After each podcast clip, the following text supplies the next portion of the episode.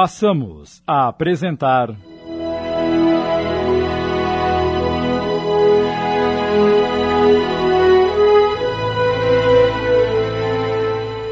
O Vaso de Porcelana, obra de Richard Simonetti, adaptada por Sidney Carbone.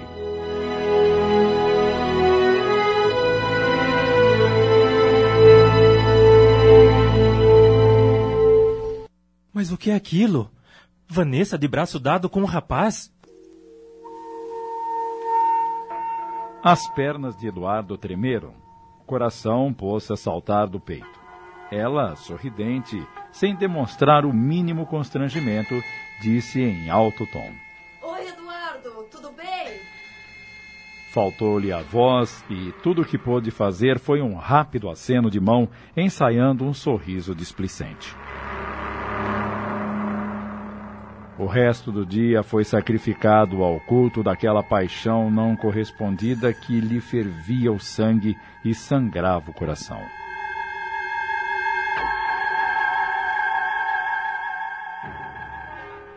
À noite, após o jantar, Eduardo pediu licença e levantou-se da mesa.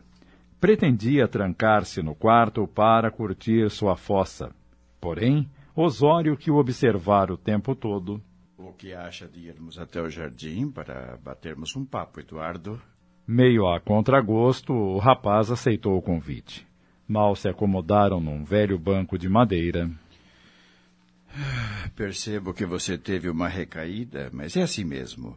A paixão, como uma enfermidade, decresce e recrudesce, como o vai e vem das marés, ao sabor dos acontecimentos.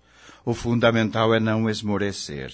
Se está pensando em isolar-se, como em seus piores momentos, não o faça. Embora hoje não seja o seu dia de plantão, vá ao albergue.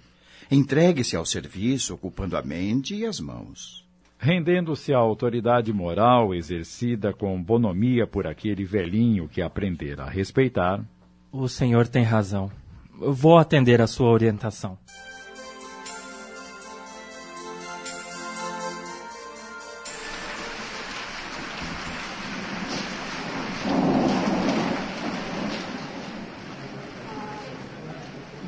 A presença de Eduardo no albergue foi providencial.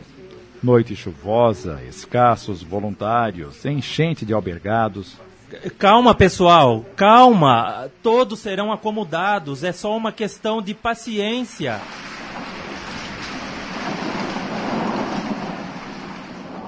O jovem passou abençoadas horas envolvido com o serviço, sem tempo para devaneios doloridos que atuam como ácido sobre os males do coração.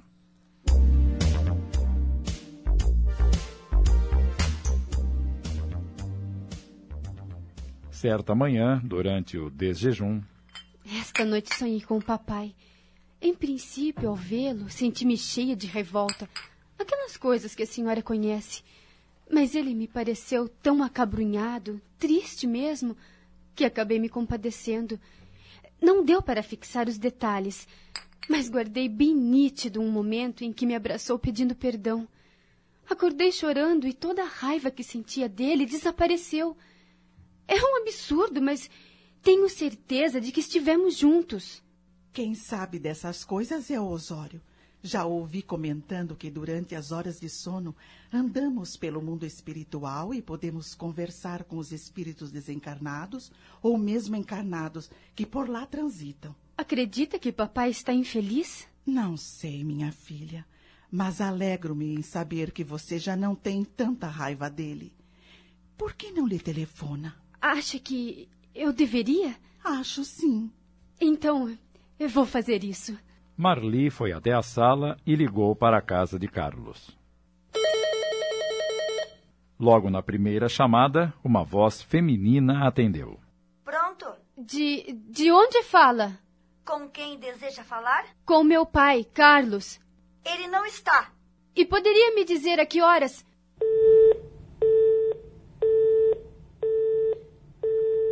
Mas olha que malcriada! Desligou na minha cara! Assim que botou o fone no gancho, Júlia disse para si mesma: Não quero nenhum contato com aquela família. Era o passado que não lhe interessava, que poderia atrapalhar a sua felicidade.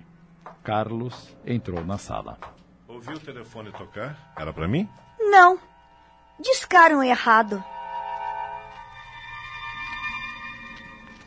Marli, indignada, voltou para a copa soltando fogo pelas ventas. Ai, aquela miserável! O que houve? A bandida da Júlia! Disse que o papai não estava e desligou o telefone na minha cara. Não teria sido a empregada? É claro que não, mamãe. Eu conheço a voz daquela piranha. Ligue mais tarde para o escritório dele. Assim não haverá problemas. Por volta das duas horas da tarde. Pronto? É Carlos falando? Sou eu, papai. A Marli. Marli. Os olhos de Carlos brilharam de alegria e emoção. Oi, filha, que alegria. Telefonei para saber como o senhor está. Agora, com seu telefonema, estou ótimo. Liguei para o seu apartamento de manhã, mas me disseram que o senhor não estava. É? Quem atendeu? N- não importa agora. Papai, embora tardiamente, quero pedir desculpas pelo que fiz no ano novo. Estou envergonhada por ter ficado tantos meses sem falar com o senhor. Sei que deve estar magoado. Eu andava muito nervosa, perturbada mesmo. Oh, filha, não se preocupe com isso, já passou. O senhor me perdoa? Nada tenho lhe perdoar, querida. Estou com muitas saudades. Quando poderei vê-la? Quando o senhor quiser. E quero lhe apresentar uma pessoa muito importante. é mesmo? Seu namorado. Não, papai, não é meu namorado. A risada descontraída do outro lado da linha trazia uma notícia feliz para Carlos. Restabelecera-se a comunicação entre ambos. Ele é um pouco idoso para mim.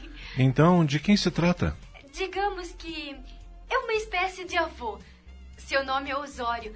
Está passando algum tempo conosco. Veio recomendado pelo tio Isaltino. É uma pessoa tão boa, tão querida, papai. Tenho certeza que o senhor vai gostar dele. Então, vamos fazer o seguinte. Eu os convido para almoçarmos juntos amanhã. O que acha? Acho maravilhoso. Eu os espero ao meio-dia no meu escritório e depois iremos ao melhor restaurante da cidade. Combinado? Combinadíssimo. Posso lhe dizer uma coisa? Tudo o que você quiser, querida. Eu amo muito, papai. Eu também a amo muito, minha filha.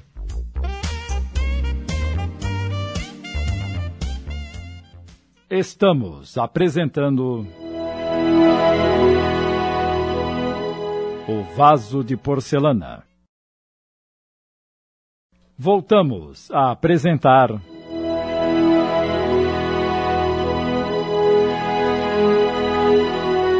Vaso de porcelana. Adaptação de Sidney Carbone.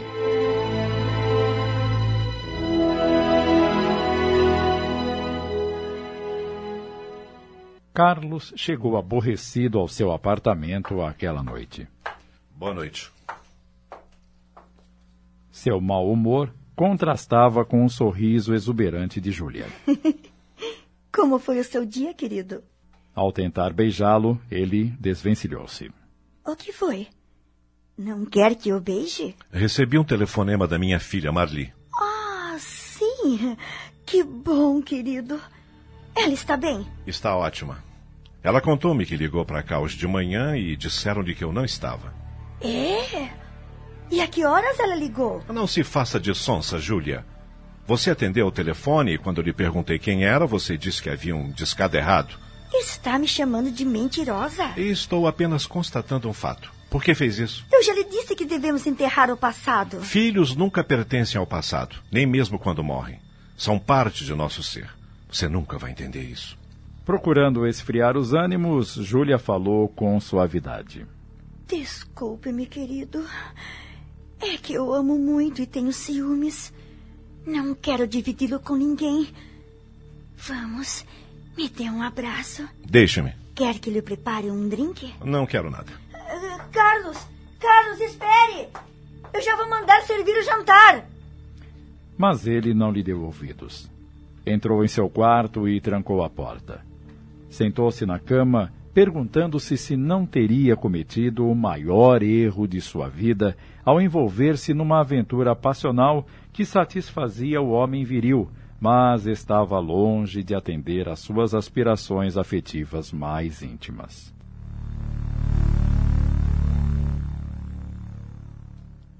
Júlia, tensa, dirigiu-se ao barzinho da sala e. Serviu-se de uma dose de uísque, reclinando-se lascivamente no sofá. Não dou cinco minutos. Ele voltará a esta sala e me pedirá desculpas. Confio na minha capacidade de sedução. Sempre funcionou. Mas desta vez não deu certo. Carlos não retornou e ela teve que jantar sozinha.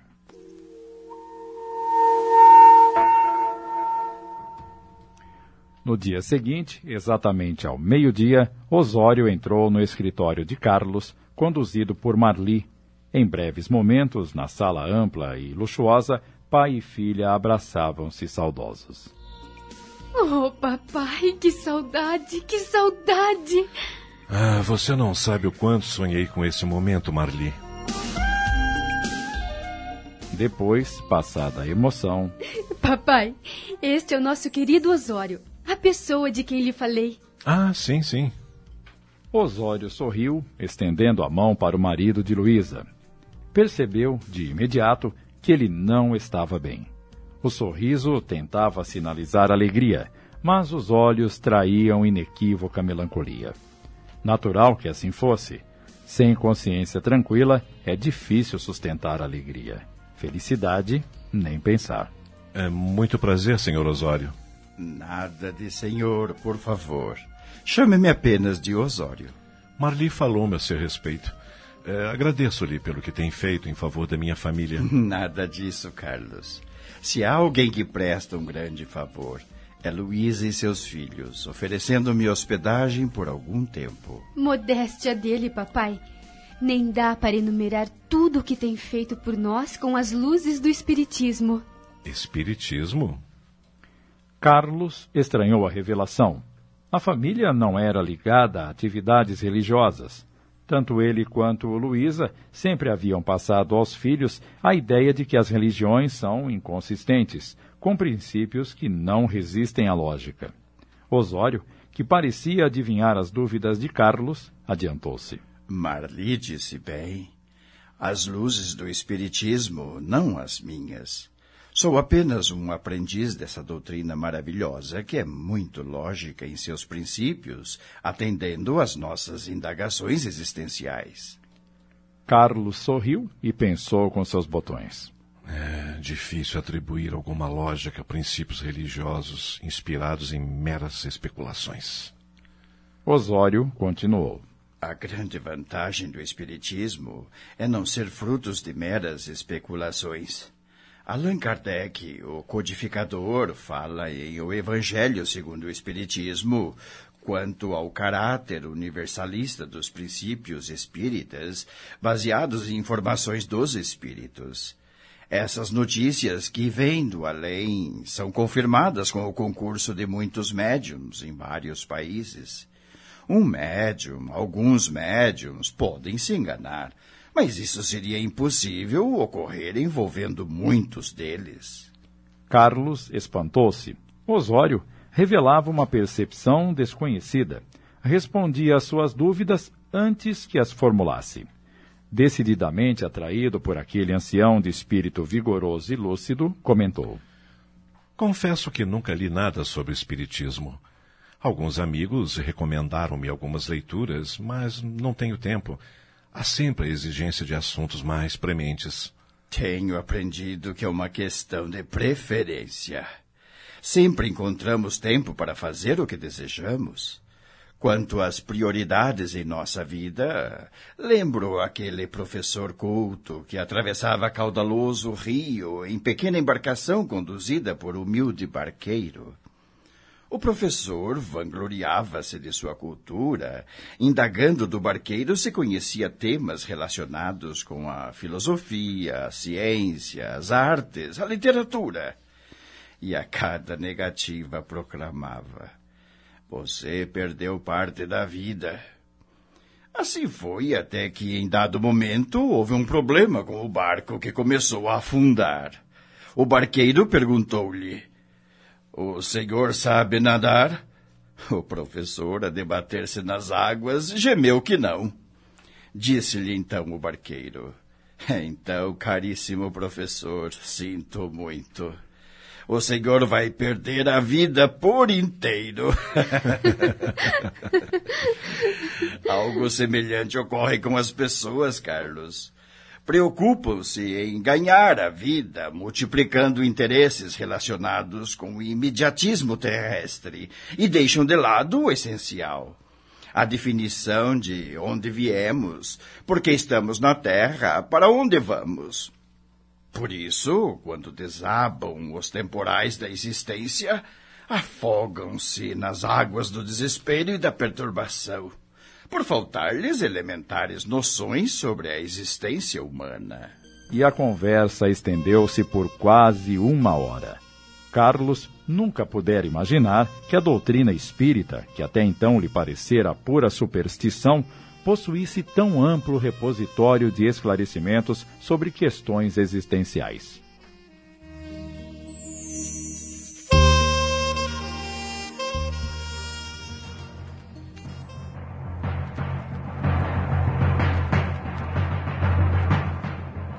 Chegamos ao mês de julho. Eduardo preparava um trabalho para a faculdade. Readquirira a alegria e a disposição para o estudo.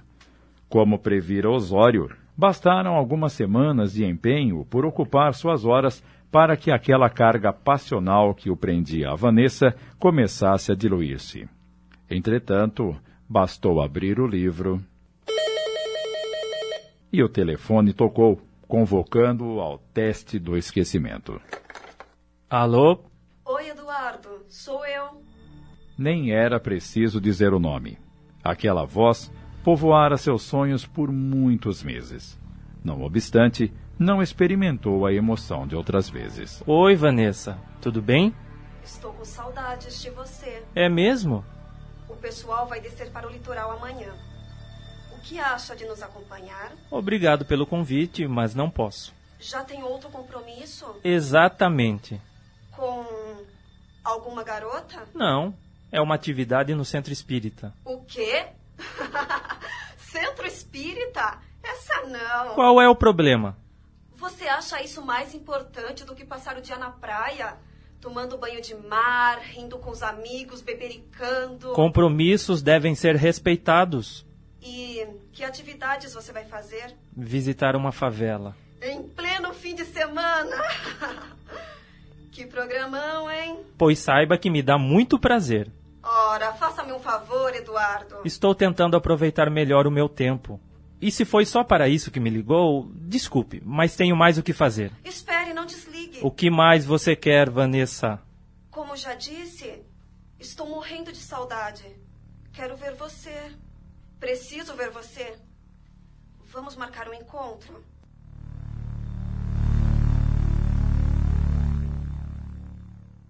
Acabamos de apresentar. O Vaso de Porcelana. Obra de Richard Simonetti em 10 capítulos, uma adaptação de Sidney Carbone.